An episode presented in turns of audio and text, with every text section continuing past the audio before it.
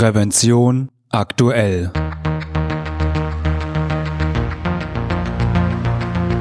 Ihr Podcast für Sicherheit und Gesundheit bei der Arbeit. Herzlich willkommen und hallo zu einer neuen Folge von Prävention aktuell, Ihrem Podcast für Sicherheit und Gesundheit bei der Arbeit. Am Mikrofon wie immer Ihr Moderator Falk Sins.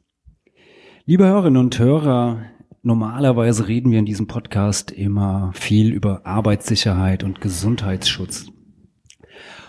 Heute allerdings wollen wir eine kleine Ausnahme machen und einmal darüber reden, wie eine Zeitschrift für Arbeitssicherheit und Gesundheitsschutz eigentlich entsteht. Und da habe ich natürlich den perfekten Gesprächspartner an meiner Seite, nämlich meinen lieben Kollegen Franz Reuderer, der ja auch gleichzeitig Chefredakteur der Zeitschrift Prävention aktuell ist, zu der dieser Podcast gehört.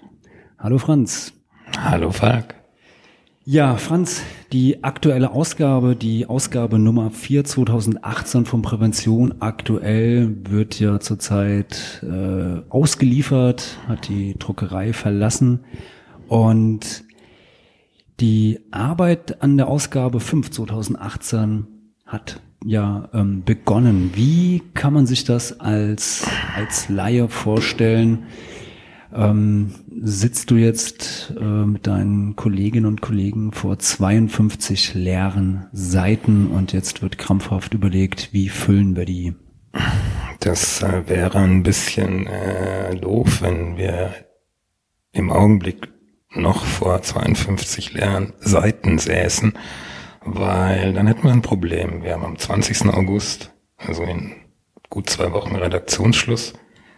Und bis dahin müssen diese 52 Seiten von hinten bis vorne gefüllt sein.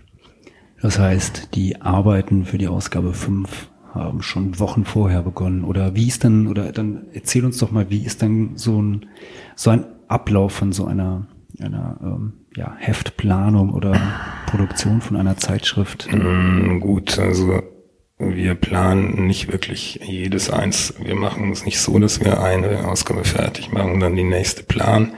Da würden wir wieder in unglaublichen Zeitdruck kommen. Das wäre nicht zu schaffen. Das heißt, wir fangen eigentlich für jeden Jahrgang das Jahr zuvor im Sommer mit der Themenplanung an. Also zum Beispiel ist übermorgen die eine große äh, Konferenz, eine Themenfindungskonferenz für das Jahr 2019 für Prävention aktuell. Das heißt, an dem Tag, wenn dieser Podcast dann erscheinen wird, ähm, Themenplanung, das, das heißt, da sitzen dann äh, die, die Redaktion zusammen und ähm, man wirft Themenvorschläge in den Raum oder nach, nach welchem Kriterien, Gesichtspunkten ganz falsch ist das nicht. Also diese großen Themenkonferenzen, die Jahresthemenkonferenzen, die gehen dann auch über den über die Redakteure des Magazins hinaus. Da sitzen Leute aus dem Vertrieb, sitzen Leute aus dem Marketing und man versucht, äh, möglichst attraktive Themen für die Leser zu finden.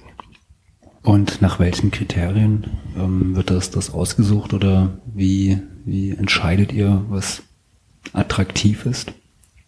Ähm, letztendlich, äh, wenn es jetzt beispielsweise um die Auswahl der Titelthemen geht, das sind ja unsere längeren Strecken, bei denen wir Reportagen machen, äh, haben wir Gott sei Dank eine ganze Reihe von Kollegen, die da sehr interessante Vorschläge machen. Beispielsweise ins Stahlwerk zu gehen oder ins Fußballstadion. Ins Fußballstadion mhm. zu gehen und äh, wenn wir dann der Meinung sind, dass sich äh, eine interessante Location, interessante Menschen, interessante Betriebe mit äh, ebenso interessanten Arbeitssicherheitsaspekten, äh, wenn wir die finden, dann ist es sehr gut und wir freuen uns. Und wie, wie läuft das denn jetzt dann, ähm, also praktisch, ihr habt jetzt ein Titelthema, mhm. ist jetzt festgelegt worden, und ähm, was passiert denn jetzt beispielsweise, wenn wir jetzt bei dem Beispiel Stahlwerk bleiben, ähm, wenn das Stahlwerk, das war glaube ich damals die Dillinger Hütte, mhm. wo der Kollege Ganz genau. eine Reportage genau. geschrieben hatte. Ja. Ähm, wenn die jetzt zum Beispiel dann sagt, nee, wir haben da, da kein Interesse dran, dann ist das Thema damit gestorben? Das Thema ist zunächst nicht gestorben, da es äh, also von den meisten Unternehmen äh, eine ganze Reihe gibt und wir eine, beispielsweise eine Absage von dem einen kriegen, dann versuchen wir es beim anderen. Aber wir haben mittlerweile schon ein relativ äh, tragfähiges Netzwerk, das äh, wir mit großer Wahrscheinlichkeit das bringen können, dass wir uns in der Themenkonferenz äh, vornehmen. Okay. Und wie ist das dann mit, mit kleineren Themen? Ähm, in der Zeitschrift gibt es ja auch viele, viele ähm, praktische Artikel, äh, Checklisten beispielsweise für den, den Arbeitsalltag, die man konkret dort anwenden kann. Oder neue Produkte werden vorgestellt äh, kürzere Berichte erscheinen, werden diese ganzen Themen dann auch schon auf dieser Konferenz festgelegt? Oder? Mm, gut, also äh, wenn wir Falk, lass mich mal überlegen, wie viele Themen haben wir denn eigentlich im Heft? Acht, sieben?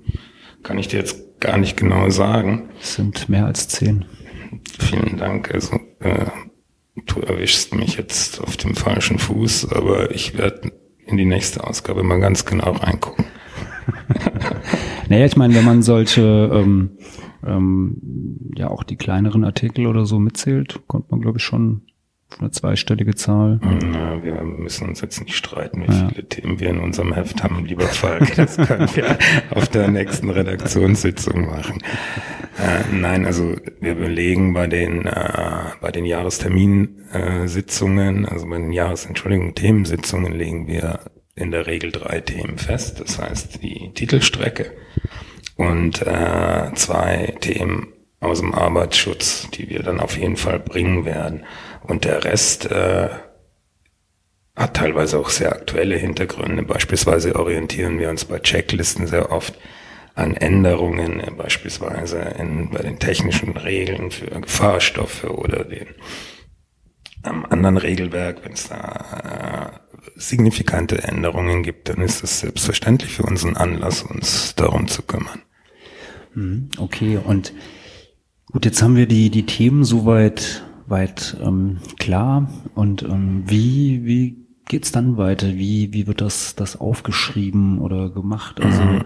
dann wird dann zu dem Betrieb XY gefahren und also wenn man wieder das Stahlwerk nimmt, der Kollege Hofmann, der diesen, diese Aufgabe damals übernommen hat, der hat, äh, es ist ein längerer Vorlauf, das heißt, äh, der Betrieb, es wird ja weitergearbeitet, also man kann ja nicht einfach reinspazieren und sich dann an den Hochrufen hinstellen, sondern die müssen auch ihre Vorbereitungen machen. Das läuft dann meist über Telefon und E-Mail, dass abgesprochen wird, wann das am besten passiert, unter welchen Umständen welche Gesprächspartner vorhanden sein werden. Und wenn das alles zusammenpasst, dann wird ein Termin vereinbart und unser Redakteur fährt hin und nimmt sich einen Fotografen mit. Und dann fahren zu zweit dahin.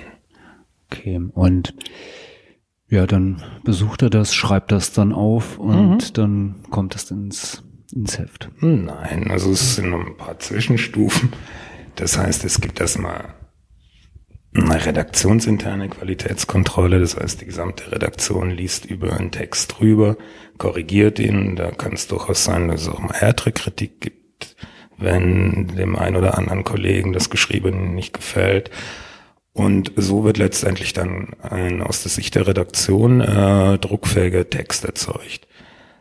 Und wenn wir dann soweit sind, wenn wir die Fotos haben, in dem Fall die von uns selber, also von unserem Fotograf angefertigten, das sind in der Regel einige hundert Stück, das heißt, wir wählen gemeinsam in der Redaktion die Fotostrecken aus, die wir haben wollen, und dann geht das an unsere, an unsere Grafikagentur. Die bekommen den Text und die Fotos. Okay, und die Grafikagentur, die bringt das dann praktisch in dieses Layout, in die Form. Ja, es gibt sieht. ja sozusagen bestimmte Layout-Vorgaben für die, für die Grafik, die gemeinsam erarbeitet worden sind, also von uns und für die. Was heißt Vorgaben? Also dann kriegt die Grafikagentur gesagt, Bilder dürfen nur so groß hm. sein oder Nein, Schriftgröße das, das oder so. Nein, also beispielsweise was ganz klar ist, ist die Typografie. Das heißt, die, die, äh, die Schriftart, die Schriftgröße, das, wie groß sind zum Beispiel Bildunterschriften, äh, wie werden Zitatblocker, also die großen Zitate im Fließtext, wie werden die äh, hinterlegt, welche Schriftgröße haben die, das sind sozusagen die Layout-Vorgaben. Und innerhalb dieser Vorgaben ist die Grafikerin, sind, wir haben eine sehr gute Grafikerin, muss ich dazu sagen, ist innerhalb dieser, dieses Rasters, dieses Rahmens ist sie frei und kann die Geschichte gestalten. Okay. Und wenn wir dann den ersten, wie wir es nennen, den ersten Stand kriegen von der Grafik, dann setzen wir uns alle zusammen und gucken uns das an. Und dann wird entschieden, nee, die Seite funktioniert nicht so wirklich, wie wir uns das denken. Dann tauschen wir Bilder aus, dann ordnen wir Bilder neu an und so weiter und so fort. Das ist ein Prozess, der eine Zeit lang dauert und der so ein, so ein, so ein, so ein Feedback-Prozess, bis mhm. es dann so weit wird, bis das uns wirklich gefällt. Und welchen Vorlauf braucht man dann ungefähr für, für eine Ausgabe, wenn es jetzt schon zu spät ist, mit der Ausgabe praktisch zu beginnen? Dann ist wahrscheinlich die, die konkrete Planung, äh, liegt wahrscheinlich noch eins, zwei Monate. Ja, also früher. ich denke, so die konkrete Heftplanung fängt in der Regel so vier Monate vor vom Redaktionsschluss an. Wow, das ist ja ganz schöne, ganz schöne Menge, ganz schön großer Vorlauf. Ja, das ist, weil wir auch also, äh, bestimmte, wenn wir Außentermine haben, das ist oft nicht einfach, da einen Termin zu finden. Und das muss lange vorher passieren, sonst stehen wir mit leeren Händen da. Das wäre ja auch nichts. Nö. Ja. Werden die Sachen auch nochmal von, von der externen Seite begutachtet? Also, weil es sind zwar alles ausgebildete Journalisten, die jetzt an dieser Zeitschrift mitarbeiten, aber ich denke mal, die Themenvielfalt ist ja sehr groß dass ähm, zum einen vielleicht fachlich man nicht auf allem immer aktuell sein kann und ähm, ich denke mal auch so, naja, so Rechtschreib- oder Grammatikfehler, Kommafehler schleichen sich ja manchmal auch ein, wenn man irgendwie kurz vorm Redaktionsschluss ist und vielleicht noch etwas fertig kriegen muss. Gibt es da nochmal eine externe Prüfstelle, die nochmal die Sachen, das Geschriebene gegencheckt? Ja, also es sind verschiedene Sachen. Es äh, geht sowohl um das Inhaltliche als auch um das Formale. Das Inhaltliche, wenn wir, obwohl wir in der Materie oftmals doch schon sehr drinstecken, dass wir um die letzte Sicherheit zu kriegen, unser Netzwerk von Experten in, in Firmen, in Berufsgenossenschaften heranziehen, um da absolut sicher zu gehen. Das hieß, heißt jetzt beispielsweise zum Thema Absturzsicherung würde dann nochmal ein Fachmann, Fachfrau genau. zum Thema Absturzsicherung nochmal genau. drüber schauen und gucken, genau. stimmen die Normen etc. Genau. Ja. Und das ist auch für uns äh, eine ganz wichtige Geschichte, wenn wir äh, beispielsweise Checklisten machen. Wir saugen uns das irgendwie nicht aus den Fingern oder schreiben das aus, aus diesen unzähligen Internetquellen ab, sondern wir gehen halt ein, wo es wirklich drin steht, nämlich in den technischen Regeln oder in den jeweiligen Normen und Vorschriften. Und insofern können wir uns da relativ sicher sein, dass wir, dass wir kein, kein Schund schreiben. So viel zum Inhaltlichen. Das Formale ist, das weißt du genau. Wir gut schreiben und richtig schreiben sind zwei verschiedene Paar Stiefel. Das heißt, äh, der König des Dudens sind wir ja alle nicht. Deswegen haben wir eine ganz hervorragende Korrekturleserin, die äh, die Texte, bevor sie dann endgültig in den Druck gehen, nochmal Korrektur liest. Und da sehen wir schon die ein oder andere Sache, die, die äh, grammatikalisch oder von der Rechtschreibung her durchaus verbesserungswürdig war, nennen wir es mal so. Okay. Gut, und danach dann vermutlich geht die die, die Zeitschrift, dann wird dann eine, eine Datei erstellt aus den ganzen Unterlagen und die geht dann an die Druckerei. Das ist äh, die Grafik, also die Grafikagentur fertigt die sogenannte Reinzeichnung an. Da heißt es wird äh, nochmal genau geguckt, wie der Text läuft, ob die Umbrüche stimmen, ob die Trennungen stimmen. Und wenn das alles dann gemacht ist, dann wird ein sogenanntes Druck-PDF geschrieben mit hoch aufgelösten äh, Fotos. Das ist ein sehr sehr, sehr große Datei und die geht dann an die Druckerei und dann wird gedruckt. Ja, das ist aber dann doch ein ganz schön großer Aufwand für, Für 52 Seiten. für so eine, ja, das ist ganz schön viel. Bin ich beeindruckt.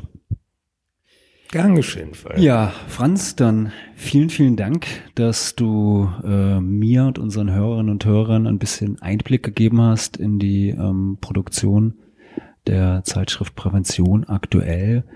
Und wenn Sie, liebe Hörerinnen und Hörer, Fragen an die Redaktion haben, dann schreiben Sie uns doch einfach eine E-Mail an redaktion.prävention-aktuell.de. Die E-Mail-Adresse werde ich allerdings auch nochmal in den Show Notes verlinken. Und äh, wir freuen uns natürlich auch immer über Feedback, Kritik, Anregungen. Und wenn Ihnen dieser Podcast gefallen hat, dann können Sie uns auch gerne eine Bewertung bei iTunes hinterlassen oder bei Google Podcasts. Und ich hoffe, wir hören uns wieder bei der nächsten Folge von Prävention aktuell, Ihrem Podcast für Sicherheit und Gesundheit bei der Arbeit.